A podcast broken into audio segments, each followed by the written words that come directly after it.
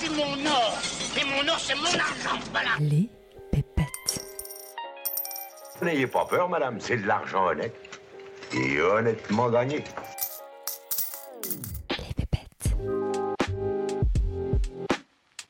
Bienvenue sur Les Pépettes, le podcast qui réconcilie sens et argent. Je m'appelle Oden Guyenne et je suis entrepreneuse sociale. Je constate qu'il y a souvent une dissonance entre argent et sens. Comme si ça sonnait faux de générer de l'argent en exerçant une activité qui nous passionne et en ayant un impact positif sur la société.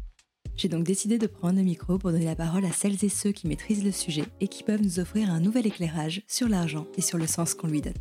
Et si après ça vous voulez encore plus de pépettes, retrouvez-moi sur Instagram, les pépettes podcast, où je serai ravie de papoter avec vous et d'approfondir les sujets qu'on aborde ici. Avant de laisser place à mon invité du jour, je rappelle que je ne suis ni banquière ni conseillère en gestion de patrimoine, donc je ne suis pas habilitée à donner des conseils en investissement. Mais si comme moi, vous souhaitez recevoir des conseils neutres et non biaisés adaptés à votre situation pour aligner vos finances avec vos projets de vie et vos convictions, je vous recommande vivement le cabinet de conseil en gestion de patrimoine créé par Nicolas du site avenuedesinvestisseurs.fr. J'ai choisi de me faire accompagner par Nicolas car il fait partie des 5% seulement des conseillers en gestion de patrimoine qui délivrent un conseil indépendant en France. Tous les autres délivrent du conseil non indépendant avec rétrocommission. Et comme Nicolas est un mec en or, il offre aux auditeurs et aux auditrices des pépettes une réduction de 100 euros lors de votre deuxième rendez-vous.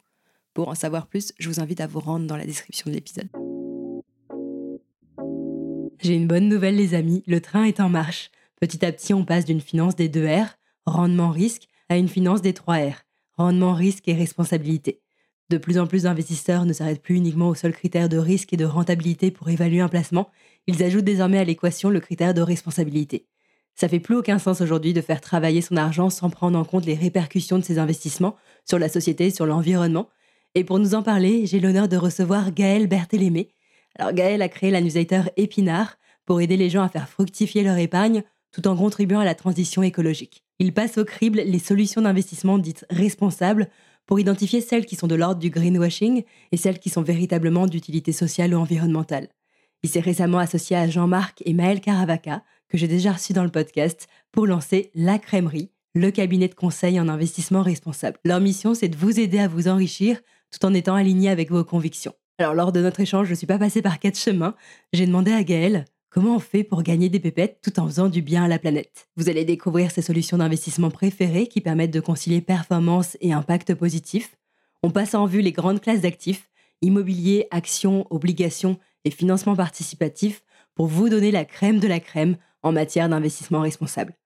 Gaël nous rappelle que toutes les solutions qu'on aborde dans cet épisode n'existaient pas il y a 5 ans, donc si vous voulez monter dans le train avant qu'il ne soit trop tard et investir dans les entreprises qui feront le monde de demain, je vous invite à écouter attentivement cet épisode. Très bonne écoute.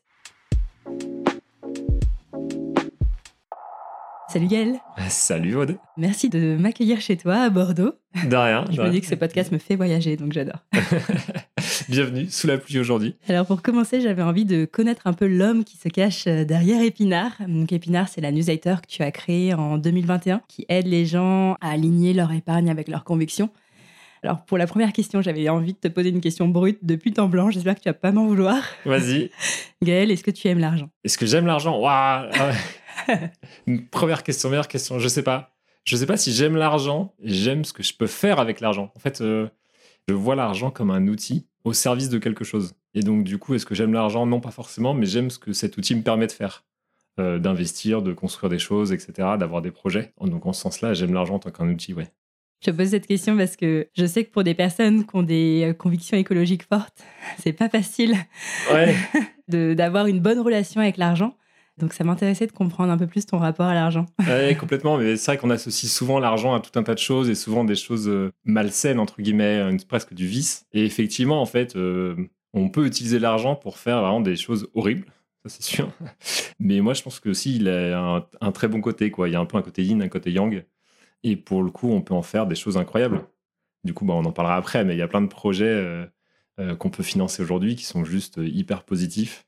Et en ce sens-là, je trouve pas que l'argent soit mal. Quoi. Si on arrive à financer des choses bonnes pour les autres, pour la planète, pour notre société, je pense qu'il faut y aller. Il ne faut pas se mettre de barrières justement sur notre relation à l'argent à cause de ça. Parce qu'on a souvent tendance à opposer le monde de l'écologie au monde de l'économie. Est-ce que ça t'a demandé, toi, de faire un travail sur toi-même pour arriver justement à dissocier l'argent, l'économie, la croissance au mal, comme tu dis ah, C'est une bonne question. Je pense que je suis pas encore au bout de ma réflexion là-dessus. Il y a encore, il y a pas très longtemps, là, un abonné qui me questionnait sur euh, la décroissance et comment investir dans un monde en décroissance. Euh, est-ce que je pensais de tout ça, tu vois? Est-ce que du coup, c'était pas un peu contradictoire? Hmm. Malheureusement, je vais pas apporter la réponse ici parce que je l'ai toujours pas. C'est encore des choses auxquelles je réfléchis. Ouais, c'est sûr que l'économie telle qu'elle est construite aujourd'hui, c'est une des raisons qui nous emmène dans le mur. C'est d'ailleurs Timothée Parry qui a beaucoup écrit là-dessus, qui est un économiste euh, engagé qui est d'ailleurs qui a posé une définition de la décroissance. La plupart de nos dirigeants utilisent des indicateurs économiques pour prendre des décisions et ils ne regardent que les indicateurs économiques. Mais ces indicateurs économiques ne sont pas forcément construits pour prendre en compte la nature, l'environnement, tout un tas de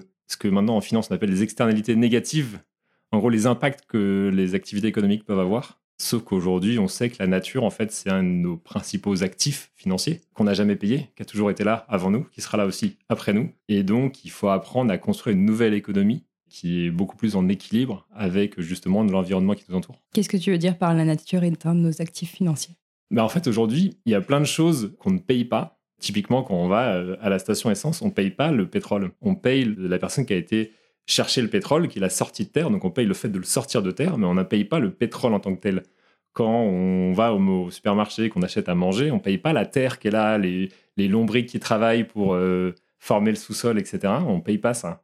Ça, c'est la nature, en fait, qui nous, de base, nous fournit un certain nombre de choses et qui, aujourd'hui, en fait, euh, est pas valorisée Hmm. euh, dans, dans le système économique. Ça, c'est pas compté dans le PIB, typiquement, qui est un des grands indicateurs. Et d'où le fait qu'on nous invite aujourd'hui, on entend souvent cette expression, à payer ses externalités.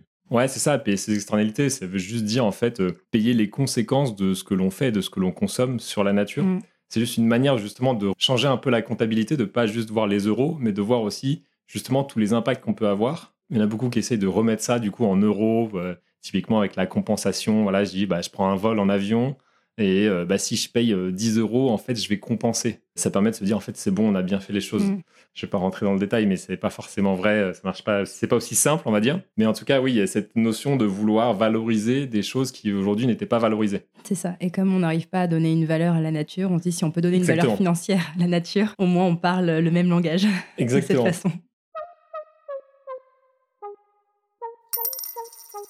J'avais envie de comprendre un peu plus ton, parcours. Tu pourrais me dire euh, comment sont nées tes euh, convictions euh, écologiques? Où est-ce qu'elles ont pris naissance? J'ai un marqueur très clair d'une prise de conscience écologique qui est une conférence de Jean-Marc Jancovici. Ça peut être très cliché, euh, mais pour le coup, dans le cadre de mon job, j'ai été invité à une conférence de Jean-Marc Jancovici à Lyon, devant un parterre d'ingénieurs du, du nucléaire. Et donc, pendant une heure et demie, il a déroulé sa conférence qu'on trouve assez souvent sur YouTube, etc., où il, il pose un peu les différents sujets. Alors, Et, euh, juste pour celles et ceux qui connaissent peut-être pas, Jean-Marc Jancovici, c'est un, un enseignant, un ingénieur, Ouais, un ça. conférencier. qui ingénieur, fondateur de- du cabinet de conseil Carbone 4, euh, donc spécialisé sur les sujets d'écologie, avec un pendant Carbone 4 Finance sur les- la partie finance, professeur aux mines de Paris, euh, membre du Haut Conseil pour le climat. Et il a créé notamment le bilan carbone pour permettre aux organisations de mesurer Exactement, la ouais. quantité de gaz à effet de serre qu'elles émettent. Ouais, il a participé à ces travaux-là. Donc vraiment, voilà, quelqu'un qui, qui parle d'écologie depuis très longtemps et qui a une méthode de, pour présenter les choses qui parle beaucoup aux ingénieurs, parce que du coup, elle est structurée comme... Enfin, c'est formaté pour parler à des gens cartésiens avec une démonstration en A plus B. J'ai toujours été un peu sensible à l'écologie, je sais pas pourquoi, mais ça m'a toujours parlé l'environnement, mais jamais pris en compte les ordres de grandeur et l'ampleur du problème avant que j'ai droit à cette démonstration live. Et ça m'a beaucoup marqué. Je me souviens euh, encore, tu vas rentrer chez moi le soir et me dire, mais attends, là, il y a un truc que j'ai pas compris en fait. Euh, j'ai compris ce qu'il m'a dit en séance. Ça a mis du temps, tu vois, à, infuser. Je me souviens m'être refait sa conférence quelques jours après, tu vois, sur YouTube, pour bien me refaire le truc séquence par séquence, pour être sûr d'avoir bien tout compris, et de m'être dit, ah ouais, en fait, là, là, on va dans le mur. C'est pas possible. Et donc, à partir de là, euh, bah, j'ai été très curieux sur tous ces sujets-là. On appelle ça le, le cycle du deuil, tu vois. Genre, au début, tu te dis non, c'est pas possible. Après, tu Ah, te dis. dans le déni avant Voilà, dans la déni, colère. L'acceptation, etc. avant de remonter la pente.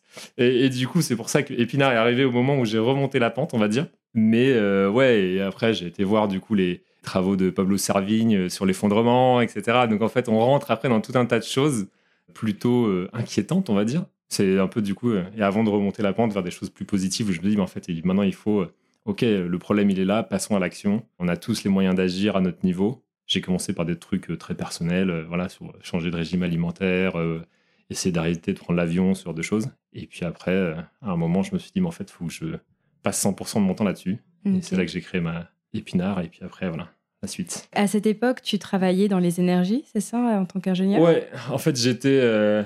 En tant qu'ingénieur, c'est un bien grand mot. J'étais consultant en management, donc c'est un peu éloigné de ma formation initiale, mais j'ai beaucoup travaillé en fait dans le secteur du nucléaire un peu en centrale, mais principalement dans les bureaux d'études et les centres d'ingénierie de un grand énergéticien français que certains reconnaîtront. Et euh, ouais, j'ai toujours été du coup sensible à la question énergétique, comment sont alimentées voilà euh, nos maisons, nos usines. De facto, on avait des discussions sur la transition énergétique. euh, Est-ce que le- les panneaux solaires, les éoliens, c'est bien, etc.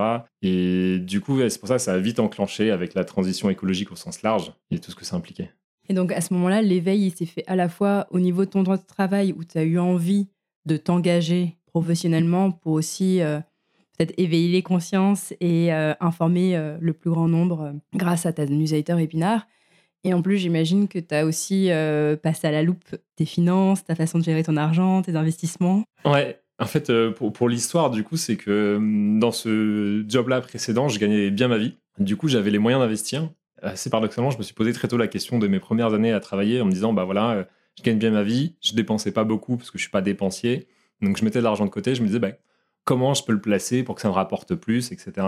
J'ai décidé vraiment de m'en occuper au moment où il y a eu la conférence de Jean Covici. Et donc, les deux sont un peu confrontés où j'étais en train de construire une stratégie d'investissement sur 20, 30, 50 ans, et en même temps, je prenais conscience des enjeux écologiques sur 20, 30, 50 ans, et à un moment, je, voyais que ça partait dans deux chemins complètement divergents, et je me suis dit, en fait, non, il faut que ça revienne, et enfin, il faut que l'un serve l'autre, sinon on va pas pouvoir y arriver. Parce qu'on pourra discuter, mais effectivement, quand on investit, on est précurseur, c'est-à-dire que chaque investissement, c'est un peu une manière d'orienter l'économie ou le monde qui nous entoure sur un chemin. Et donc, euh, on peut prendre un chemin qui est à plus 5 degrés ou un chemin qui est à euh, 0, plus 1, plus 2, plus 3. Alors, on est déjà à plus 1,5 malheureusement maintenant.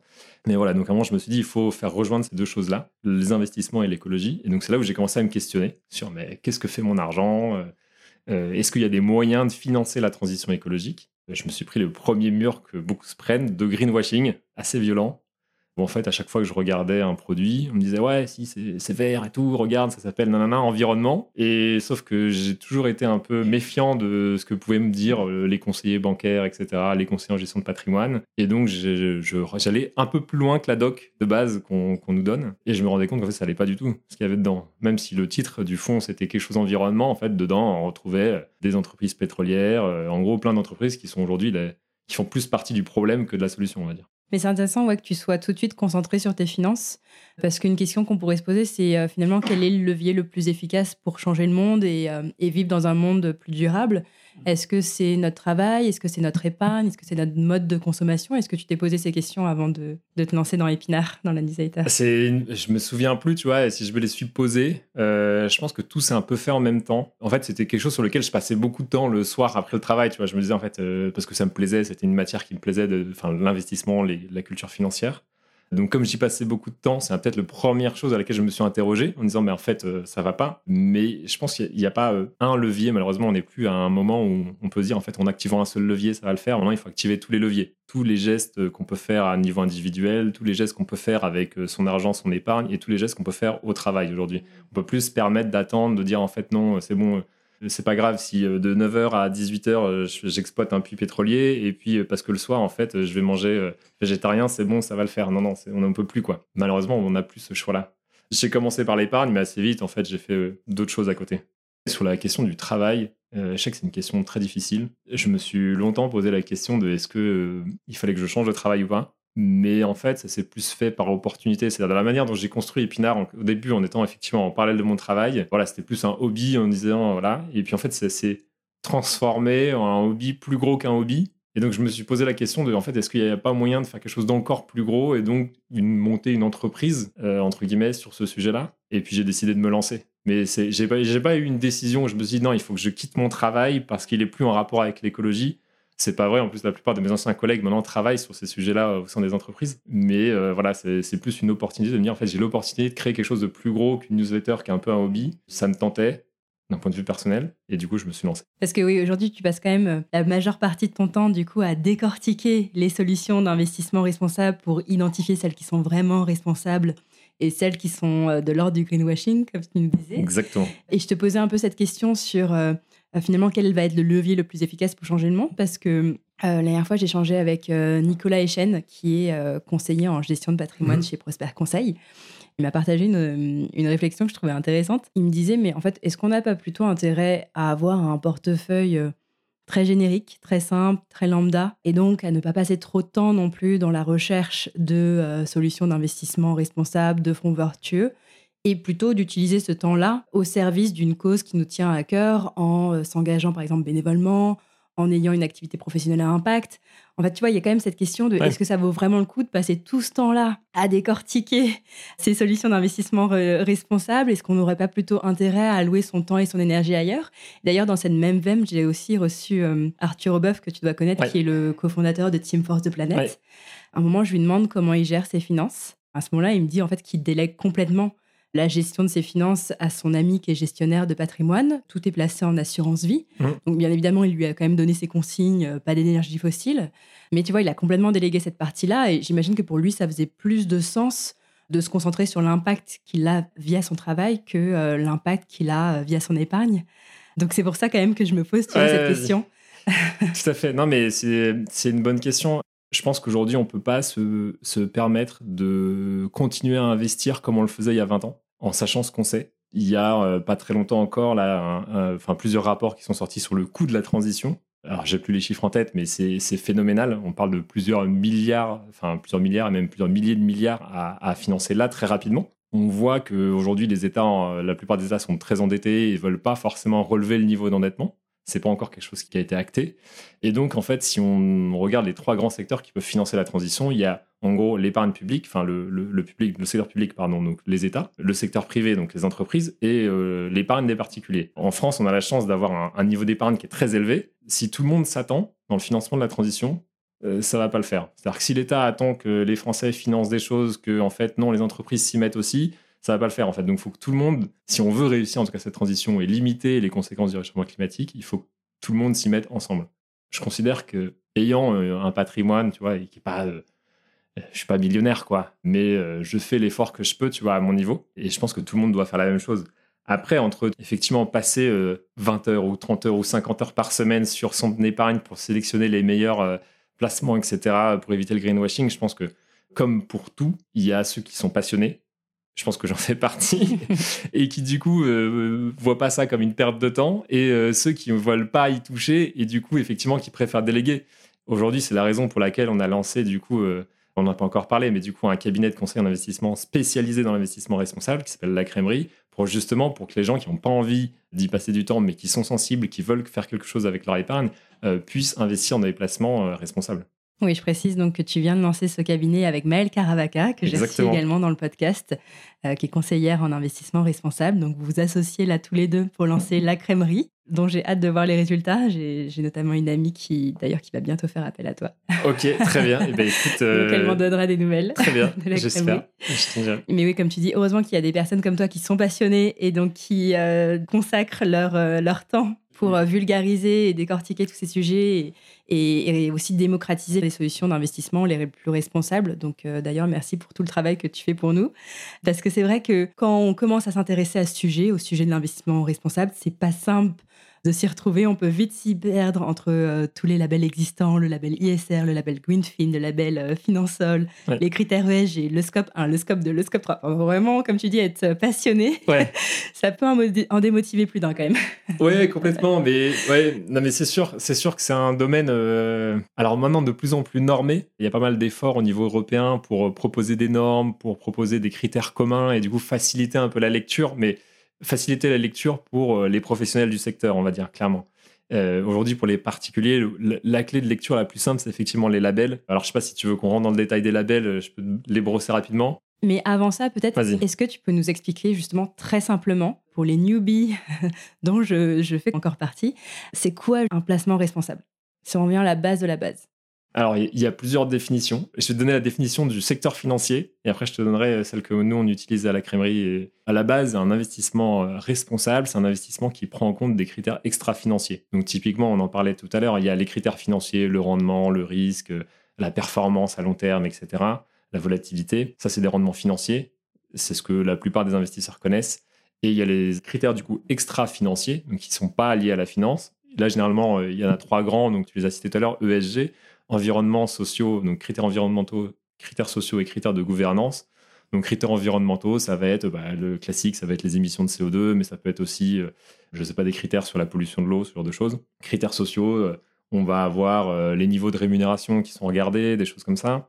Est-ce que les entreprises, par exemple, mettre en place des politiques pour euh, l'accès à l'emploi pour les personnes handicapées ou des choses comme ça. Et puis dans les critères de gouvernance, ça va être plus tout ce qui est euh, relation avec les investisseurs, relation entre actionnaires, voilà, gouvernance au sein de l'entreprise. Et donc ces critères-là, ils sont évalués généralement. Le plus simple, on a une note sur chaque lettre, ou une note sur E, une note sur S, une note sur G, et ça fait une sorte de score ESG.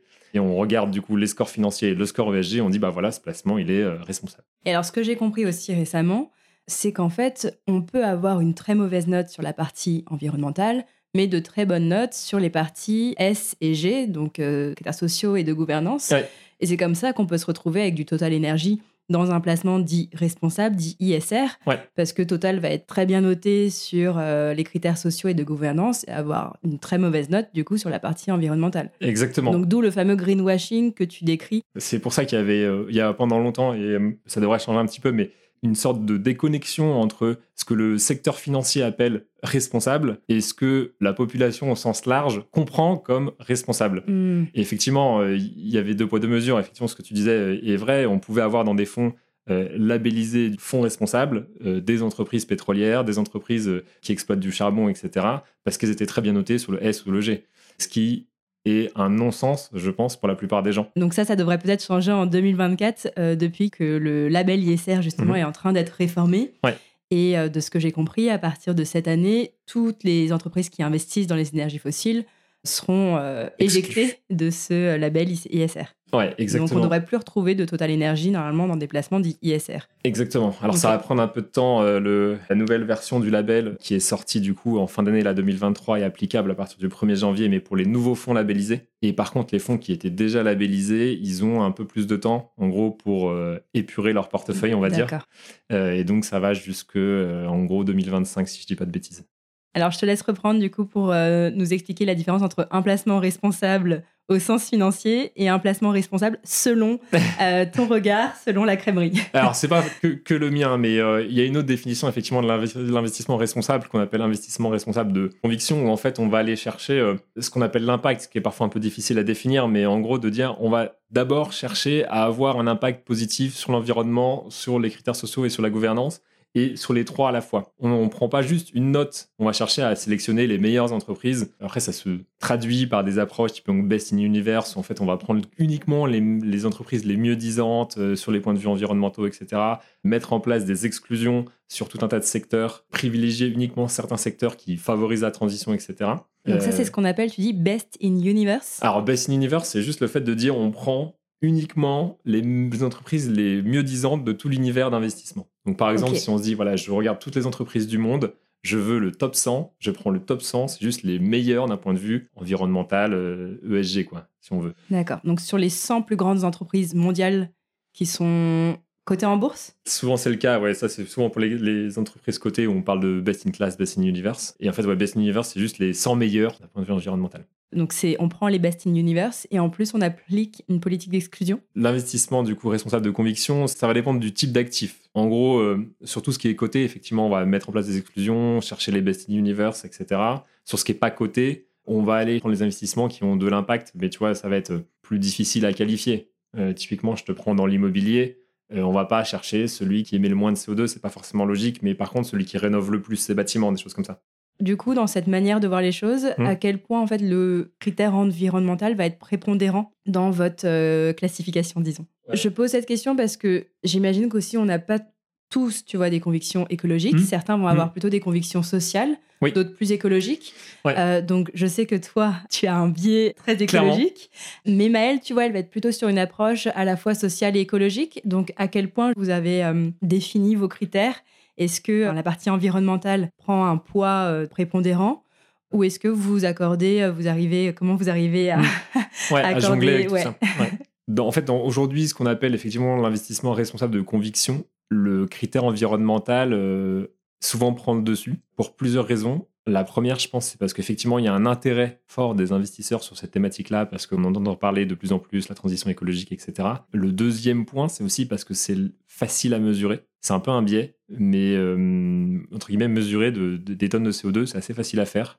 Alors que mesurer l'impact social, c'est beaucoup plus dur. Et donc, c'est plus facile de construire des fonds euh, cotés, avec des entreprises cotées, en euh, sélectionnant les entreprises les mieux disantes sur la partie environnementale, parce qu'on peut comparer facilement les émissions de CO2, euh, etc., et les réductions d'émissions de CO2, c'est facile à comparer. Alors que l'impact social de deux entreprises, c'est moins clair. Il y a moins de données, et donc euh, c'est un peu mis en retrait aujourd'hui. J'espère que, tu vois, on arrivera à, poser des normes sur, cette, euh, sur ce volet-là, euh, il y avait des projets au niveau européen, de, comme on l'a eu sur le, le volet écologique, de poser des normes sur quels sont les, les indicateurs à regarder. Il y avait un projet de faire la même chose sur la partie sociale. Aujourd'hui, ce projet-là, il est un peu mis en sommeil, malheureusement, mais j'espère qu'il va revenir.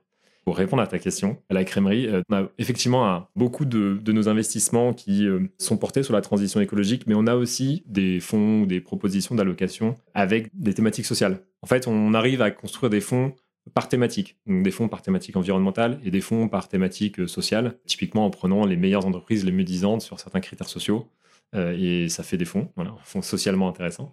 Euh, et donc ça, on peut le proposer à nos clients. Et donc j'imagine que pour savoir aussi ce qu'on veut, pour savoir quel est l'impact qu'on veut donner à notre épargne, Ouais. la première chose à faire, c'est déjà, entre guillemets, apprendre à se connaître et à identifier ses convictions. C'est un travail que je devrais faire un peu plus parce que je sens bien que mes convictions, elles sont encore un peu faiblardes, disons. Elles Mhm. manquent de substance. Ouais. Et donc je me demande, tu vois, quelles sont les, toi, les questions que tu t'es posées pour arriver à, à définir concrètement l'impact que tu veux donner à ton épargne? Quel est le, le travail que tu as fait et que je pourrais peut-être faire pour euh, identifier, développer et renforcer mes convictions? Ah ouais, très bonne question. La question des convictions, je pense qu'on se la pose pas assez. Moi, quand j'ai commencé du coup mon parcours d'investisseur, comme je te disais, tu vois, j'ai commencé assez tôt et donc je me la posais pas vraiment. Mais ce qui fait qu'après, euh, à posteriori, tu vois, en regardant les premiers investissements que j'ai faits, j'ai dû défaire des choses que j'avais faites parce que j'étais plus satisfait, parce que mes convictions aussi avaient évolué en fait. Donc je pense que c'est quand même un travail de longue haleine de définir un peu c'est quoi mes convictions, plus ça peut changer en fonction de tout un tas d'éléments extérieurs. Ouais, alors moi du coup, je, je sais pas si je suis le bon exemple comme travail sur moi-même, parce qu'effectivement, moi j'ai eu un peu ce déclic écologique, et donc en fait je me suis dit, bah ok, je veux dédier en gros euh, mes investissements à la transition écologique. Et effectivement, j'ai écarté un peu les volets sociaux et gouvernance parce que ça me parlait moins. En fait, c'était peut-être moins un problème d'ingénieur, tu vois. J'ai vu, vu ça un peu, euh, le climat, comme étant un problème d'ingénieur en disant, ouais, j'ai un problème, euh, j'ai une solution, c'est bon, ok, on sait ce qu'il faut faire. Les solutions, elles sont un peu claires, j'y vais, je mets mon argent à fond dedans, quoi. Donc, je, je suis pas forcément le meilleur. Qu'est-ce qui explique euh, que tu aies commencé à investir dans certaines solutions pour finalement défaire ce que tu avais fait euh, au départ? Du coup, j'imagine qu'à ce moment-là, il y a eu une sorte de réflexion, tu as approfondi ta réflexion et donc tu t'es posé des questions qui t'ont permis aussi de d'affiner un peu plus les convictions que tu avais. Parce que les, premières décisions que j'ai prises d'investissement, elles étaient uniquement motivées par des aspects purement financiers. Donc j'allais vers les solutions qui proposaient les meilleurs rendements, les- le moins de frais, etc. En, bon ingénieur, j'ai fait mes calculs dans mon Excel, c'est bon, ok, je vois comment ça va sortir à la fin.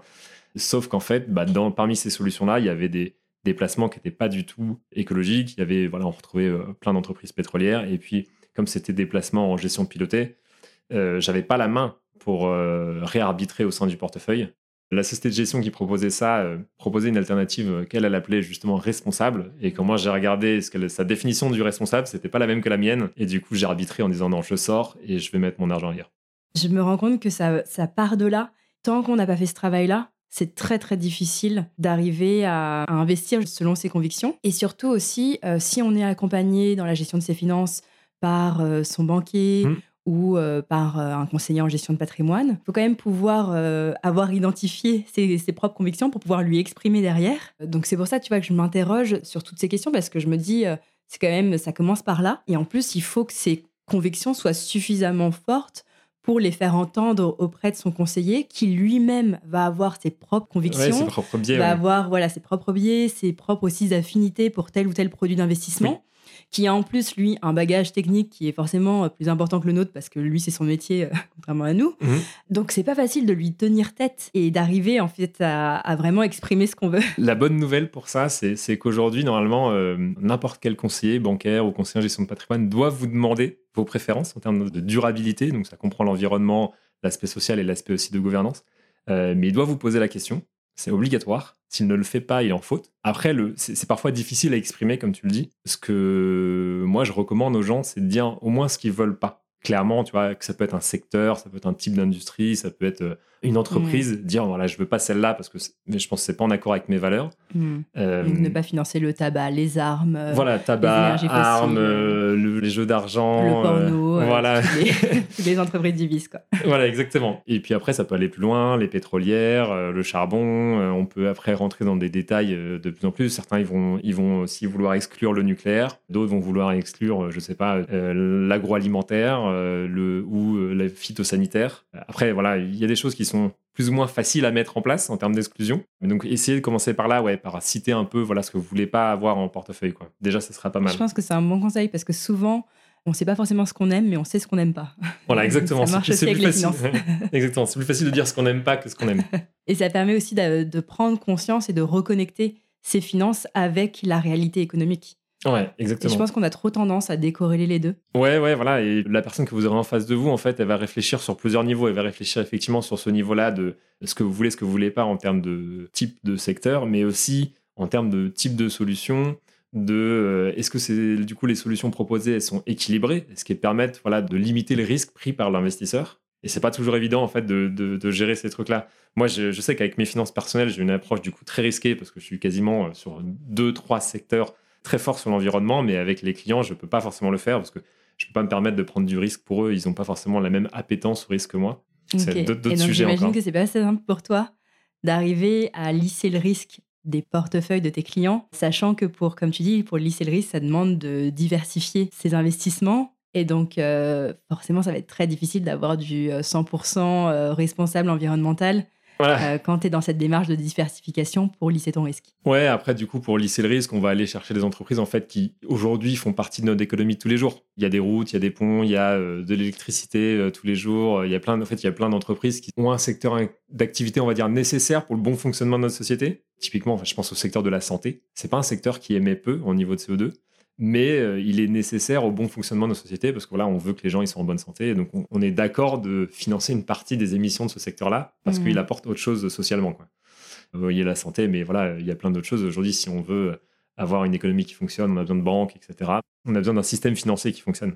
Quand on vient te voir à la crèmerie Ouais. et euh, qu'on te dit, mais euh, Gaëlle, en fait, euh, moi, je veux investir selon mes convictions, mais je suis pas prête à sacrifier pour autant le rendement. Oui. Euh, je veux euh, le beurre, l'argent du beurre et le sourire de la planète. Très bien. Reprendre notre slogan. Euh, finalement, quelle solution s'offre à moi? Tu vois, comment je peux gagner des pépettes en faisant du bien à la planète? Très bien, excellente question. Et ça va me permettre de casser un mythe qui est assez présent dans le monde de l'investissement, qui est que les investissements responsables ne sont pas rentables. C'est faux. Il y a aujourd'hui plein de projets, il y a même des investisseurs qui viennent sur des investissements responsables, de conviction, pour le rendement. Plus par opportunité par opportunisme, que exactement, par juste parce qu'ils voient voilà, le beau rendement qui est là euh, et le fond du projet, euh, c'est pas le sujet. Donc du coup, il y a moyen d'avoir du rendement. C'est toujours pareil. Je préfère mettre les, les avertissements d'abord. Euh, S'il y a du rendement, c'est qu'il y a un risque. Voilà, il n'y a pas d'investissement sans risque. Aujourd'hui, le rendement dans les, dans les placements rentables, on peut aller en chercher typiquement sur tout ce qui est euh, financement participatif de projets d'énergie, qui aujourd'hui euh, ont des rendements quand même assez élevés. Du coup, non, mais en termes d'ordre de grandeur, tu vois, on va être euh, entre euh, aujourd'hui entre 7,5 et 8,5% sur des, campagnes de financement en, obligations assez courtes, tu vois, ça peut être de 1 an et demi à 2-3 ans. Donc c'est quand même assez intéressant, on est largement au-dessus de l'inflation. On peut de toute façon après aller financer euh, d'autres entreprises en direct. Les investisseurs qui ont de fortes convictions aiment bien l'approchement du financement direct, c'est-à-dire aller investir dans une société, donc typiquement le financement participatif directement en action des entreprises, aller soutenir des projets à impact. Donc c'est des entreprises qui elles-mêmes ont une volonté de changer un modèle, que ça soit la consommation, que ça soit euh, euh, la mode, etc. Et donc les investisseurs aiment bien aller dire soutenir ces projets-là plutôt que d'investir dans des fonds entre guillemets un peu diversifiés sur plein d'entreprises. Euh, En fait, ce que vous proposez, c'est au lieu d'investir en bourse, là, on va avoir le plus d'impact. En fait, c'est en finançant en direct des entreprises écologiques ou sociales qui sont non cotées. Donc tu nous parles du financement participatif, c'est euh, un type d'investissement qui se démocratise de plus en plus, euh, qui devient accessible grâce à des plateformes comme par exemple la plateforme Lita qui est souvent citée. Et effectivement, le moyen d'avoir le plus d'impact avec son argent, c'est en allant directement financer ces entreprises. Mais comme tu le dis, c'est des investissements qui sont pas sans risque, bien au contraire. Et c'est la raison pour laquelle, en général, ce type d'investissement doit représenter une part minime de notre portefeuille au vu du risque de perte en capital que ça représente. Tout le monde déjà ne peut pas, enfin, on peut de plus en plus y accéder, mais ça, ça représente une portion tellement infime qu'on peut se dire est-ce que finalement on a vraiment un impact avec son portefeuille à partir du moment où on veut arriver à lisser ce risque et qu'on n'est pas prêt à mettre tous ses œufs dans le même panier. Tout à fait. Ouais, non, non, du coup, je, vais, je vais remettre deux, trois, peut-être deux, trois ordres de grandeur. Effectivement, le financement participatif, là, ce dont je parlais, on considère qu'il ne faut pas dépasser 5 à 15 de son patrimoine sur ces investissements-là. Donc il reste effectivement du coup tout le reste à mhm. placer. Il y a une partie de toute façon qu'il faut garder voilà en liquidité euh, allez, 3 euh, à 6 mois de charges courantes, on va dire, sur des livrets, typiquement. Alors, on va privilégier. Qu'on appelle euh, l'épargne de précaution. Voilà, l'épargne de précaution. Et euh, typiquement, on va privilégier bah, le LDDS, même s'il n'est pas parfait. Il y a pas mal voilà, de critiques en ce moment sur son utilisation. Pourquoi il est privilégié? Parce qu'en fait, alors, une partie des investissements, quand vous déposez, mettons 1000 euros sur le livret LDDS, donc livret, livret développement, durable et solidaire, vous avez 60% qui part à la caisse des dépôts et consignations, donc qui est en fait une sorte de banque d'État gérée par l'État français les 40 autres pourcents restent dans la banque dans laquelle vous avez votre euh, LDDS. Ces 40%-là, une partie sera utilisée pour euh, proposer des prêts. Et une partie des prêts qui sont proposés doivent servir la transition écologique ou le développement durable. Sauf qu'en fait, si on fait une partie de une partie, ça fait pas grand-chose. Et le reste, il est affecté à d'autres entreprises, mais dans lequel il n'y a pas de critères. Et pour la partie caisse des dépôts et consignations, en fait, tout ça est mis dans une sorte de pot commun avec le livret A et donc, dans ce pot commun, on finance euh, le logement social, on finance euh, des activités de transition écologique, mais aussi tout un tas d'autres choses. Et donc, pourquoi c'est critiqué? C'est parce qu'en fait, aujourd'hui, ils portent le nom livret développement durable et solidaire, mais ils financent finalement assez peu le développement durable et le solidaire. Mais c'est pour ça aussi qu'un des arguments qui revient souvent sur la table quand on s'intéresse à l'impact de son épargne, c'est de changer de banque pour être dans une banque qui va vraiment utiliser nos fonds, les dépôts des épargnants, vers des projets à impact. Qu'est-ce que tu penses, toi, de cette solution? Ça, tombe bien, parce que tu vois, je suis en train d'écrire en ce moment, euh, de mettre à jour, euh, je t'en parlais juste avant qu'on commence l'épisode, une édition, un benchmark sur les banques vertes qui va sortir euh, ce dimanche pour les abonnés, où en fait, il y a plusieurs manières de voir la chose sur la partie banque verte. L'argent, en fait, il ne dort pas. Donc, quand vous laissez de l'argent sur vos comptes courants ou sur vos livrets à la banque, voilà, c'est ce que je viens d'expliquer. Les banques, en fait, elles l'utilisent pour faire autre chose pour prêter, pour financer d'autres activités. Et en fonction de votre banque, elle va financer plus ou moins des activités qu'on pourrait juger de néfastes pour la planète. Il y a un intérêt à bien choisir sa banque pour justement aller dans une banque qui finance un monde qui vous ressemble. On peut citer euh, typiquement euh, le Crédit Coopératif ou la NEF, qui sont deux banques historiques en France responsables.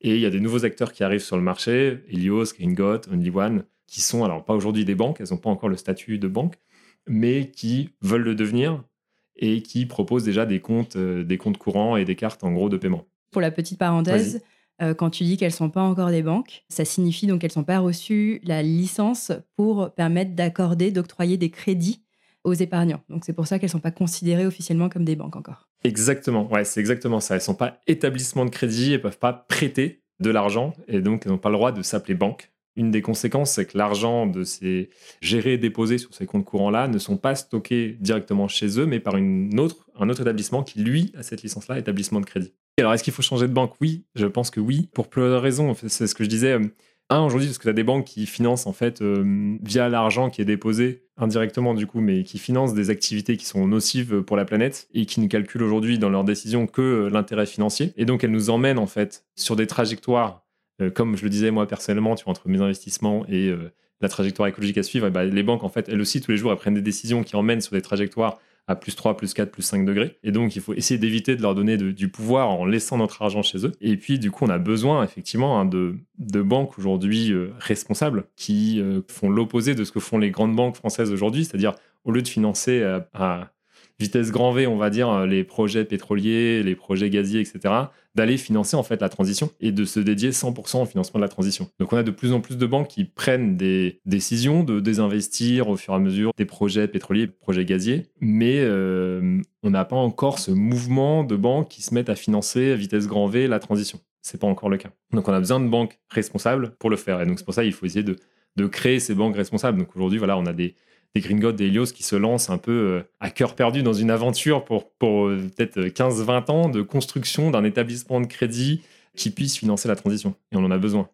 Et tu parlais du crédit coopératif Ouais. et la NEF, qui sont des banques historiques euh, euh, responsables. Est-ce que ces banques-là sont pas déjà suffisantes? Elles sont pas suffisantes dans le sens où euh, l'argent qu'elles gèrent et les prêts qu'elles accordent sont largement insuffisants. Si on, si on reste à un statu Mm. quo, on est largement en dessous des ambitions qu'on veut avoir en termes de transition écologique.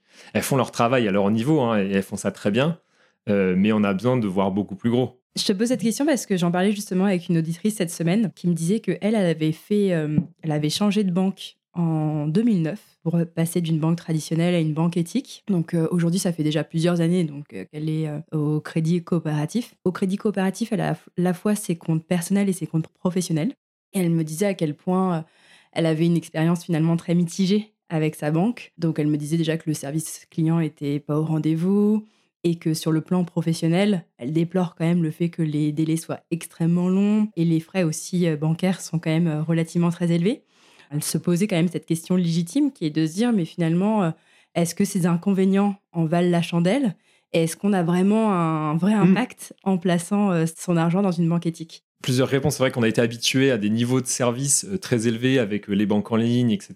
Et c'est pour ça d'ailleurs hein, qu'il y a des nouveaux acteurs qui viennent, qui rentrent sur le marché. Si euh, Crédit Coopératif et la NEF avaient des propositions de valeur parfaites et répondaient à tous les sujets, je pense que beaucoup plus de gens seraient aujourd'hui clients là-bas. Et donc les, nouveaux acteurs qui viennent se positionner, ils apportent justement, ils essaient d'apporter cette expérience-là tout en ligne, parcours client, voilà, au, au top. Et c'est sûr que ces banques historiques, elles sont pas parfaites. Après, si je veux prêcher pour ma paroisse, aujourd'hui, dans une bonne logique d'investisseur, on n'est pas censé laisser énormément d'argent dans sa banque, mais plutôt d'essayer de l'investir. D'un point de vue, je parle là pour, la- pour les particuliers, pas forcément pour les professionnels, c'est un peu différent. Mais pour les particuliers, si on suit une bonne logique patrimoniale, on va dire, on va avoir effectivement un peu de liquidité sur son compte courant, un peu de liquidité sur peut-être un livret, et après le reste, il sera investi ailleurs. Et si c'est investi ailleurs, la banque ne peut pas y toucher, elle peut pas en, indirectement financer autre chose avec. C'est là où, effectivement, euh, c'est intéressant de quitter sa banque quand on a beaucoup de liquidité chez eux. Si on a vraiment très peu, on peut se poser la question. Il y a peut-être, du coup, parfois des solutions un peu hybrides à trouver. C'est-à-dire, pour mon compte courant, mes dépenses de tous les jours, je veux un, un niveau de service très élevé, donc je vais utiliser un compte euh, courant, voilà, par exemple de Helios ou Gringot, sans leur faire de la pub. Et puis, pour par contre euh, mes livrets, etc., bah, je vais aller à la nef, au crédit coopératif, parce que de toute façon, j'ai moins besoin d'y toucher. C'est pas un truc que je vais toucher tous les jours. Moi, j'ai pas mal d'abonnés ou effectivement des gens que je vois euh, qui ont ce double système, qui en gros essaient de, qui avec un système pas parfait, essayent de trouver une solution un peu hybride, si on veut. Toi, quel est le système que tu as testé et dont tu es satisfait? Je fais partie de ce que les banquiers détestent. Je suis ce qu'on appelle un multibancarisé. Je pense que j'ai quatre banques différentes et j'ai pas forcément encore transféré mes comptes dans une banque éthique ou responsable. Ça fait partie de mes objectifs 2024. Tu es un cordonnier mal chaussé, Greg. je suis un cordonnier mal chaussé. Je me suis beaucoup occupé de mes placements et je me suis assez peu occupé de ma partie bancaire. Euh, mais du coup, j'ai pas beaucoup d'argent dessus en fait. C'est la, la contrepartie. Je place beaucoup mon argent et du coup, j'ai assez peu de flux. euh. Donc, en, en te basant sur les retours d'expérience que tu as, quelle banque peut-être tu recommanderais à la fois pour les particuliers, mais aussi pour les professionnels? C'était sa question qu'elle Mm, ouais. qu'elle me posait. C'est, ça va dépendre vraiment des, des besoins en fait. Effectivement, il y a des particuliers. euh, alors, euh, le cas classique, euh, tu vois, le célibataire euh, qui paye juste son loyer, et ses factures, euh, il peut aller sur euh, les comptes courants à impact, Helios, Gringot, ça va très bien fonctionner. Et puis après, il met, il, il investit ailleurs euh, son argent, tu vois, en, en passant par la crèmerie. Et pour les livrets, là, euh, sous- moi, je conseillerais de le mettre quand même soit dans une, dans une banque éthique et responsable. C'est pas quelque chose qu'on va venir toucher normalement régulièrement, donc euh, on peut se permettre un peu de, Hmm. de friction, on va dire, dans le parcours client. Parce que moi, j'ai regardé par exemple le livret de la Nef, qui est effectivement une banque intéressante parce que là, elle va nous montrer à la fin de chaque année dans quelle entreprise elle a investi concrètement grâce euh, au dépôt des épargnants. Donc, euh, elle fait vraiment preuve de transparence. On peut que la, féliciter et l'encourager euh, pour ce type de démarche. Mais en même temps, le livret, le taux de rémunération proposé sur ce livret est quand même très très faible. Il situe entre 0,05 et 0,10 quand celui du livret A ou du LDDS classique, il va être en ce moment à 3%. Et c'est là où tu vois, je trouve que c'est pas facile de s'y retrouver parce qu'on a un peu un double discours. On nous dit qu'il faut placer son argent, investir pour battre l'inflation. Ouais. Euh, D'ailleurs, Maël nous le disait dans ce podcast, l'utilité première de l'investissement, ça reste de battre l'inflation. Euh, donc quand on entend ça, bah, déjà, son épargne de précaution, on a plutôt intérêt à le mettre sur un LDDS euh, Mhm. classique plutôt que sur un livret type la nef. Et en même temps, quand on veut euh, aligner son épargne avec ses convictions, c'est là où on se rend compte qu'on n'a pas finalement d'autre choix que euh, d'accepter de perdre de l'argent pour ses valeurs. Exactement. Mais en fait, c'est. Pardon, pas exactement. C'est pas. On va. Je contredis ce que tu viens de dire. Euh, Je te fais non. pas avoir par mes, Ouais. par mes questions. Exactement. Non, Ce qui est vrai, c'est- et c'est aujourd'hui tout le problème, c'est qu'il n'y a pas de solution parfaite. Il n'y a pas la banque responsable qui propose un livret bien fléché, euh, avec un rendement garanti par l'État, 3%, etc., avec un service client au top, etc. Tout ça, ça, ça n'existe pas en fait. C'est justement ce que les gens veulent construire, que ça soit côté crédit coopératif, côté la nef, côté Helios Gringot, en fait, ils ont tous le même objectif, c'est d'arriver à ce niveau-là. Alors, ils ont emprunté différents chemins pour y arriver. Donc, du coup, oui, c'est c'est toute une histoire de compromis. Faire un compromis, ok, bah oui, je, je compromets, je sais que j'aurai une expérience client un peu moins bonne, mais je sais que ça va aller au bon endroit. Non, je suis pas prêt à perdre sur l'expérience client, donc euh, bah, je perds un peu sur le côté impact. Et aujourd'hui, malheureusement, oui, on, on en est là, tu vois. Il n'y a pas de système tout intégré, parfait. C'est bien le problème. Donc ouais, c'est un peu une histoire de compromis. Et c'est pour ça que je te disais, en fonction des cas, des situations, de là où les gens sont prêts à faire des compromis ou pas, euh, il n'y a pas une réponse unique en disant, bah, si tu veux mettre ton argent, changer de banque, va dans cette banque-là. Typiquement, pour les pros, aujourd'hui, tout le monde n'accepte pas les comptes pros. Il y en a qui l'acceptent, il y en a qui l'acceptent pas. Il y en a qui ont des frais, etc., hyper élevés. D'autres, euh, voilà, ils ont des frais super bas, mais ils sont pas responsables. Euh, voilà, donc euh, c'est c'est toute une, une question d'équilibre. Ouais, mais comme tu dis, ça te demande de faire des arbitrages. Et je trouve que ça aussi, euh, peut-être, enlève la culpabilité. Enfin, tu vois, ce, ce truc changer de banque, on nous le martèle sans cesse. Mais quand tu t'intéresses vraiment à la question, tu te rends compte que c'est pas facile non plus de faire ce move. La preuve, tu l'as pas encore fait. Hmm. Déjà, ça fait du bien aussi de- d'entendre qu'il n'y a pas de solution parfaite. Et c'est à nous de placer le curseur entre euh, avoir un taux qui permet euh, de couvrir déjà l'inflation et Ouais. donc l'augmentation du coût de la vie et euh, nos convictions. Et, Et- d'où l'importance peut-être de travailler, comme je disais en amont, ce sujet sur les convictions pour arriver à déplacer le curseur de plus en plus vers ses convictions par rapport euh, à Ouais. la performance euh, financière. Ouais, et ce qu'il faut se dire, c'est que rien n'est figé. Alors, je vais peut-être expliquer un peu pourquoi j'ai pas changé de banque. Je me dis que je l'ai pas expliqué. J'ai dit que je l'avais pas fait, mais je ne l'ai pas expliqué pourquoi. Peut-être du coup, ça permettra aux autres de se rendre compte un peu, voilà, le genre de problème qu'on peut avoir. Historiquement, dans ma banque, c'est Arkea. Comme je suis breton d'origine, c'est le Crédit Mutuel de Bretagne, qui est une banque quand on étudie entre les banques qui ont une forte intensité carbone et celles qui en ont moins, elle fait partie, dans les banques traditionnelles, de celles qui sont plutôt du côté émission faible, on va dire intensité faible. Elle est à peu près équivalente avec la banque postale. Et il faut savoir que Green God, typiquement, la banque de cantonnement de Green God, donc c'est-à-dire où vont sont stocker les fonds, c'est au Crédit Mutuel Arkea. Donc je me suis dit, en fait, bah, je vais pas ouvrir un compte chez Green God parce que en fait, ça va aller au même endroit que là où est déjà mon argent. J'ai tenté un process de, chez Helios. Alors, ils vont peut-être m'en vouloir, du coup, si je raconte ça, il y a quelques mois, ça fait un an à peu près, pour ouvrir un compte chez eux, un compte joint, parce que mon compte joint historique était chez ING, qui a fermé ses comptes en France. Euh, et donc, il a fallu que j'en réouvre un. Et le problème, c'est que je suis tombé euh, dans un trou du process client d'Helios, donc qui n'est pas parfait non plus. Et j'ai jamais pu ouvrir mon compte joint. Dans les temps, en tout cas, euh, par rapport à la clôture de ING. Donc, du coup, j'ai dû ouvrir un compte joint ailleurs, chez Lydia, qui n'est pas une banque parfaite non plus, mais qui a une expérience cliente très très forte. Et j'ai un troisième compte qui est chez Boursorama. Donc là, je me tape sur les mains, Mmh. euh, puisque Boursorama, c'est la Société Générale, mais c'est là où j'ai mon Qui là PEA, est premier au classement. qui est les premières au classement voilà, des banques avec la plus forte intensité carbone. mais je n'ai que mon PEA chez eux, un compte courant qui me permet de faire les transferts et mon PEA. Et historiquement, c'est un PEA que j'avais ouvert parce qu'il avait très peu de frais. Et effectivement, donc des banques responsables qui proposent un PEA, il y a que Crédit Coopératif. Mais par rapport à ma stratégie et à ce que je fais avec mon PEA aujourd'hui, ça me coûterait beaucoup trop cher. Donc, compromis, je reste pour l'instant chez Boursorama. Mais j'a- j'appelle de mes voeux tous ces acteurs à proposer une solution miracle que je Mmh. puisse solder tous mes comptes. C'est intéressant que tu parles du Crédit Mutuel Arkea parce que j'écoutais ce matin euh, une intervention de Maud Caillot, donc qui est la cofondatrice de Green Got, Mhm. Et qui disait qu'ils avaient choisi ce partenaire bancaire parce que, euh, comme tu disais, Crédit Mutuel Arkea, en- dans les banques euh, traditionnelles, historiques, elle Mhm. fait partie des meilleures. Mhm. Euh, elle disait d'ailleurs que c'était une banque à mission, qui avait zéro exposition sur les énergies fossiles. que C'était aussi une banque de territoire Bretagne Clairement. qui finance l'agriculture et qu'elle était très en avance en termes de politique d'exclusion par rapport à d'autres banques comme on disait BNP Paribas ou Société- Société Générale. Ouais. Et donc je me suis dit, bon, en fait, elle a pas l'air mal cette banque. Et je me suis rendu compte, alors moi je suis chez Fortuneo. Oui. Et que derrière Fortuneo, c'est aussi le Crédit Mutuel. Arkea. Donc euh, les, les fonds sont pas redirigés vers des projets à impact positif, mais au moins on limite les dégâts. Ouais, exactement, exactement. Et du coup, bah, tu vois, ça va reboucler avec mes, mes réflexions là d'il y a quelques semaines encore. Je me posais la, la, la, la question de est-ce que j'arbitrerais pas et que je fermerais pas mes comptes Boursorama pour rapatrier du coup mon PEA chez Fortuneo? Parce que je veux pas le rapatrier au Crédit Mutuel de Bretagne parce que de nouveau, pareil, les frais sont trop élevés. Mm. S'ils m'entendent, ils peuvent baisser leurs frais. Mais du coup, ouais, je, je me posais la question de le rapatrier côté Fortuneo. Voilà, donc tu vois, euh, c'est pareil, c'est un sujet, euh, ça fait euh, peut-être 4 ans que je me pose des questions, j'ai fait des déplacements dans un sens, dans l'autre, etc. Hmm. Voilà. Mais ça s'est pas figé non plus, quoi.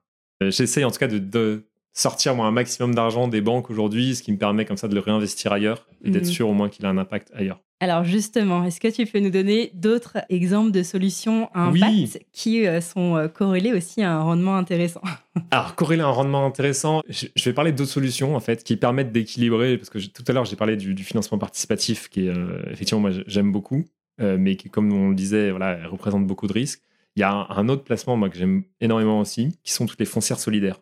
Le rendement, euh, je vais le dire tout de suite, il n'est pas incroyable, vous n'allez pas exploser votre performance euh, en investissant sur ces placements-là, mais il a le mérite d'avoir un impact très fort. Je peux peut-être expliquer un peu le fonctionnement des, des foncières solidaires. Donc les foncières solidaires, c'est euh, un groupe d'investisseurs qui va aller euh, mettre en commun l'argent pour investir dans un actif. Typiquement, je vais prendre les foncières solidaires agricoles. En fait, c'est un groupe d'investisseurs qui va aller acheter des terres agricoles et après les louer à un agriculteur qui souhaite s'installer. En fait, il faut savoir qu'aujourd'hui, les agriculteurs, les jeunes agriculteurs ou moins jeunes qui veulent s'installer ont du mal à financer leur exploitation. Ça coûte très cher, l'achat des terres, l'achat des bâtiments, l'achat du matériel et l'achat des toutes premières semences, etc. Pour lancer une activité, ça coûte très très cher. Et donc, pour mieux structurer en fait la dette de l'entreprise qui se lance, il y a des particuliers qui financent l'achat des terres agricoles et après qui les louent et potentiellement avec option d'achat. D'ailleurs, si tu l'as pas interviewé, il faudrait que tu interviewes Vincent Cross de Fève, Ferme en Vie, qui est bordelais aussi. Donc ça, c'est pas loin, ça reste dans ta zone. donc euh, voilà, je disais donc les foncières agricoles et il y en a d'autres aussi, euh, typiquement euh, Village Vivant, qui est une foncière qui a pour but de redynamiser un peu les petits villages en achetant en fait les je sais pas si tu vois, mais ces bâtiments un peu en centre-bourg, avec anciennement un commerce qui a fermé, etc. Donc eux, ils se proposent d'acheter du coup le bâtiment, de le rénover et de le louer à tarif un peu réduit pour un commerce qui voudrait s'installer ou une Mhm. activité qui voudrait s'installer dans les villages. Et ça permet comme ça de ramener de l'activité dans les petits villages. Et, là, euh, on voit vraiment l'impact de son argent, d'une part. Exactement. En plus de ce que j'ai compris, c'est que Fèvre met en relation l'investisseur avec l'agriculteur. Donc, ils vont faire des réunions, des visios. euh, En Mhm. tout cas, ils donnent des nouvelles régulièrement. Donc, euh, euh, ça fait partie des choses qui donnent d'autant plus envie d'investir parce qu'on voit les, les- les résultats concrets de son investissement. Yes, complètement. Euh, Ferme en ville, alors je sais qu'ils font régulièrement des, euh, des after-work comme ça avec euh, les agriculteurs, les gens qui veulent s'installer, et puis du coup ils invitent à la fois ceux qui ont déjà investi et ceux qui souhaiteraient investir. J'en ai fait un, un il, y a, il y a quelques mois à Bordeaux. Les témoignages, ils sont, ils sont très forts. Je me souviens, tu vois, ça m'a marqué le témoignage de Vivian qui vient de s'installer.